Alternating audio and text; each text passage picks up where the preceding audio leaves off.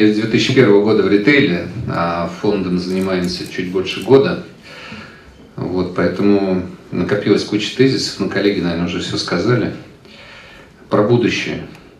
Где-то вот с 2006 я участвую во всех этих конференциях.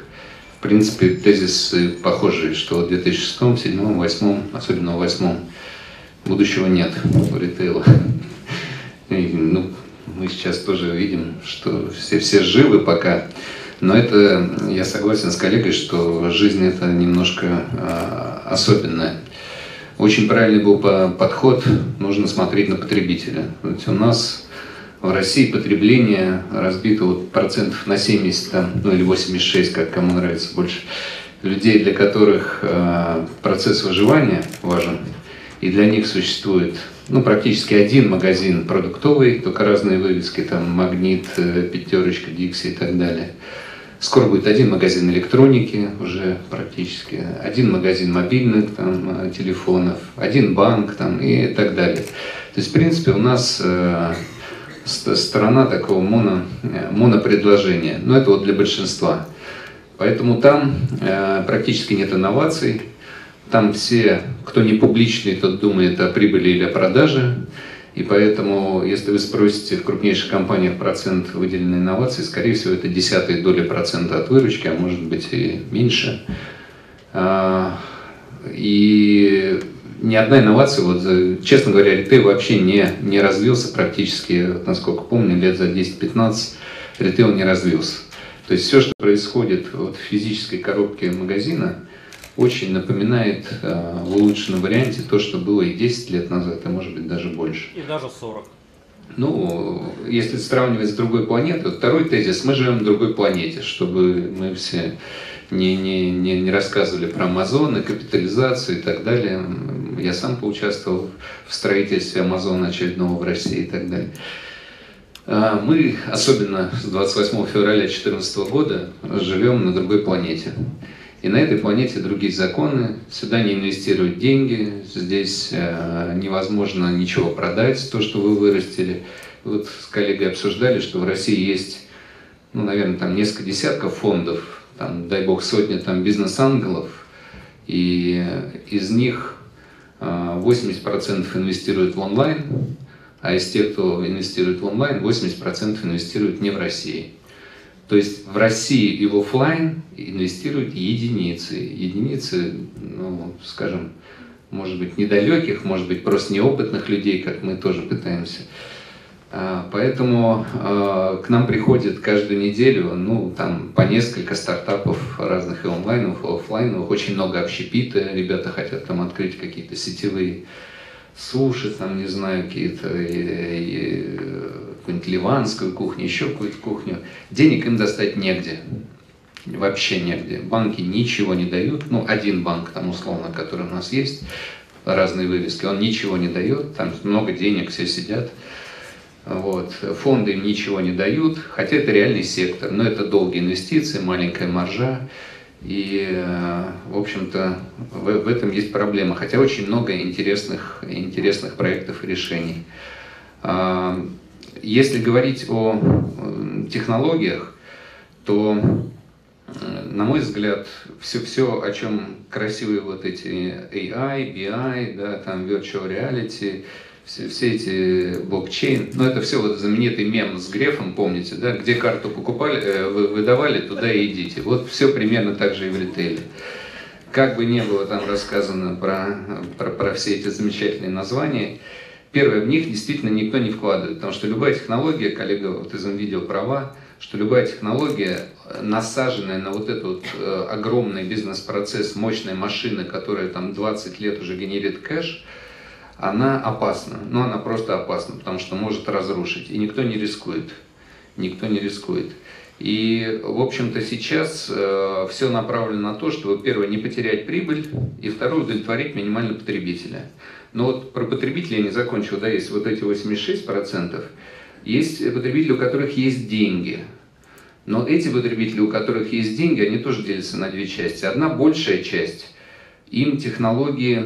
Э, неизвестны многим, потому что они их за границу не пускают, они когда форму снимают, у них там, э, в общем-то, все происходит по другим законам и так далее. То есть эти люди, э, им важны понты, а не технологии, поэтому э, и продажи айфонов растут только из-за понтов, а не из-за технологий. И все, что происходит в магазинах, вот эти виртуальные примерки и так далее, это очень далеко. Вторая часть, в которых есть деньги, они или не живут в России, или не покупают в России. Это маленькая часть очень. Я думаю, что многие, кто здесь сидит, примерно к ним относятся. Вот. И есть еще одна большая э, часть, которая с кроссовками на шее выходила в воскресенье э, на улицу. И у них, э, у них пока денег нет, но им очень хочется жить в этой стране дальше нормально, да. И это вот э, сегмент, для которого, если технологии применять, то именно для них, только для них. Но у них изменилась модель потребления. потребления. У меня у самого два сына, там 24 и 14. И, и даже между ними огромная разница. Даже между ними огромная разница. То есть тот, которому 14, я его вообще не понимаю. Если Катрон 24, он у меня в фонде работает, я его еще там чуть-чуть э, как-то пытаюсь вот в свои иксовые ценности, он из игреков, я его в иксовые ценности, то вот этот Z, это для меня вообще загадка. То есть первый у него, он родился вот так, по-моему. И все, и он живет так, ест, не знаю, гуляет, общается, покупает. Второй его вообще не интересуют бренды. Вообще. То есть этим людям совершенно не важно. Вот все, что мы когда-то иксы и часть Y э, делали вокруг эмоций, вокруг того, что там надо вокруг чего-то создавать, и мы нам, возможно, выиграем. Нет. Там только практичность, технология и, и все. То есть это удобно, неудобно, работает, не работает, быстро можно купить. И им настолько лень, что вот э, нужно сделать все, чтобы удовлетворить их лень просто максимально быстро и дешево. Да, ну и, конечно, они думают о цене, это, но эта цена не такая, мы вот открыли тут кулинарию недавно и э, с, с удовольствием наблюдаем, а, что вообще, в принципе, не надо. Если есть исследовательские агентства, вот мерчендайзеры, прайс-чекеры, их не нужно делать. Достаточно в каждом спальном районе пройти по адресам бабушек, выдать им дополнительно какие-то э, листы, которые у них и так есть. Они приходят, это у них работа, где-то с 10 часов они обходят все ближайшие магазины, переписывают скидки, переписывают самую выгодную цену, в конце дня идут и покупают в самой выгодной цены.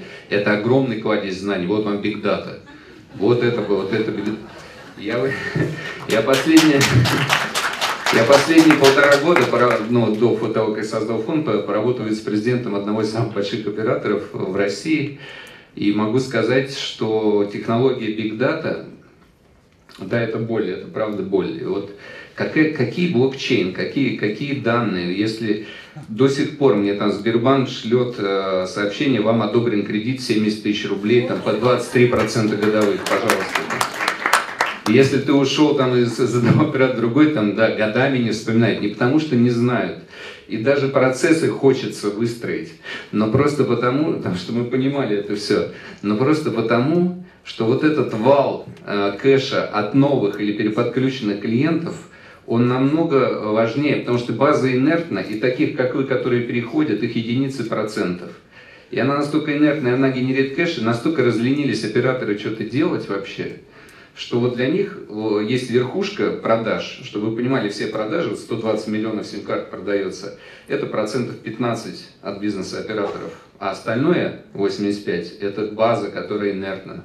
Вы ничего не знаете про свой тариф, вы ничего не знаете про свой, там, не знаю, про свои минуты и так далее. И вот вы просто э, кормите пока э, уже падающий, к сожалению или к счастью, не знаю, телекоммуникационный рынок, только-только они начали шевелиться. Хотя данных огромное количество. К нам приходят э, стартапы, ну вот реально три ключевые вещи, которые помогут э, помогут ритейлерам, я думаю, которые можно инвестировать. Первое – это поиск мест. Есть несколько стартапов, которые собирают вот эту бигдату, чтобы определить локацию. Туда надо наложить всего несколько данных. Там. Банк, Сбербанк надо взять операторы, ARPU, там, э, трафик, какие, какие часы и так далее. Э, статистику по Госстату, да, какая там плотность населения, какой доход там и так далее. Ну, еще какие-то. То есть 3-4 больших базы сложить, И вы можете, в принципе, каждый дом оценить, что вот там э, проходимость такая-то, средний чек будет такой-то и так далее. Если вы наложите туда какой-нибудь данные X5, то у вас, в принципе, все про продуктовый ритейл уже есть. Вы можете оценить место э, выбора э, магазина, да, локацию. И такие стартапы есть. Это очень полезно, но, к сожалению, все, кто приходит, ни у кого еще нет э, нормальных вот этих сложенных баз данных. Продукт есть, работает красиво, но данных мало. Я думаю, что это дело будущего. А второе, вот коллеги много говорили про HR, мы тоже вложились в такой э, инструмент, Skillless э, есть такой, это автоматизированный набор, делает простые вещи. Вот у нас в Связном было 25 тысяч сотрудников, я был всего в Связного там много, долгое время, 25 тысяч сотрудников, текучка там 50% в год, 12 тысяч сотрудников в год вы набираете. На каждого вы набор вы тратите 3, от 3 до 6 тысяч рублей. Что это входит? Это огромное количество рекрутеров по регионам, это объявление там в газету или куда-то, или по радио, или там на точках вы делаете. Это групповые собеседования, это там куча шаб... анкет вам приходит, вы что-то заполняете, потом все это обрабатывается, потом все... Ну, в общем, вот примерно эти расходы. Что делают эти инструменты, которые мы вложились, коллеги говорят? Первое, они расширяют поиск, то есть они э, ищут не только тех, кого, кто откликается на объявление, а по всем соцсетям и джоб-сайтам они ищут всех, кто подходит по признакам. Высокие голубоглазые блондины, 22 лет, любящие кошек там и так далее. Вот они все сыпятся вам. Дальше вы набрали эти несколько тысяч быстро роботом. Дальше им отсылается ссылка, он открывает, там все о компании, видеоинтервью, тест, шаблонное резюме.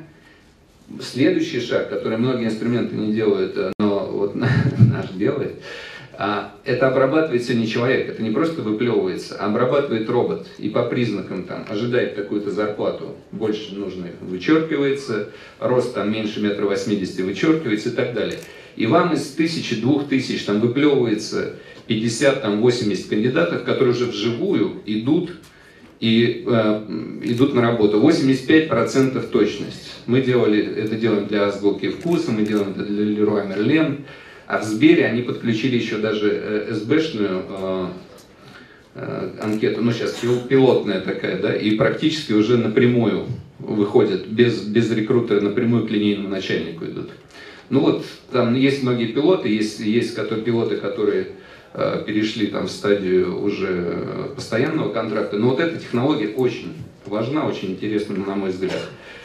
И третья технология – это а, все, что касается распознавания клиентов. Причем не работают модели с, э, знаете, с, с поведением, которое вот сейчас ведет себя так, завтра он точно поведет себя так. Нифига, он поведет себя совершенно иначе. И ты не знаешь даже, как он поведет. Поэтому э, все технологии распознавания клиента, вот этот догоняющий холодильник, это уже прошлый век, да, и все, все, что там нас догоняет, это прошлый век, правда. Э, то есть очень важно э, самообучающиеся машинки, то есть все, что будет работать, это самообучающийся механизм, который видит, ну, условно, да, там, вот в соцсети появилась пара сапог, да, там любители кошек опять же, я что-то про кошек, выкупают эти сапоги, то именно в этот момент времени, именно, именно сейчас нужно предложить всем любителям кошек эти сапоги. И это будет уже не актуально через полмесяца, через месяц и так далее, потому что будут другие сапоги. Еще вот э, про новое поколение потребление стало очень э, таким утилитарным, и вот fast fashion вытесняет все, все остальные бизнесы. Дешево, красиво сейчас, выкинул, поносил, ушел. Э, и я думаю, что и, и в остальном тоже будет. Э, почему рестораны загибаются все через три года? Потому что люди попробовали, хорошо, вкусно, хочется чего-то новенького. Ушли. Э, то же самое с, с гаджетами и так далее. То есть сейчас вообще выстраивать долгосрочные модели потребления – это себе в убыток, это, это неблагодарное занятие. Нет, нету механизма, нет еще ничего придуманного такого гениального. Нужно просто очень быстро. Чем, мне кажется... Сергей, я очень извиняюсь, у нас уже заканчивается. Хорошо, 10 секунд. Чем, чем а, вот эти большие машины, мощные кэш-машины публичной компании сейчас, а, мне кажется, могут выигрывать, это именно скоростью адаптации а, вот, новых технологий. Потому что, ну, не бывает такого, что новые технологии мне не подходят, все, до свидания. это, это будет работать на какой-то определенный промежуток времени.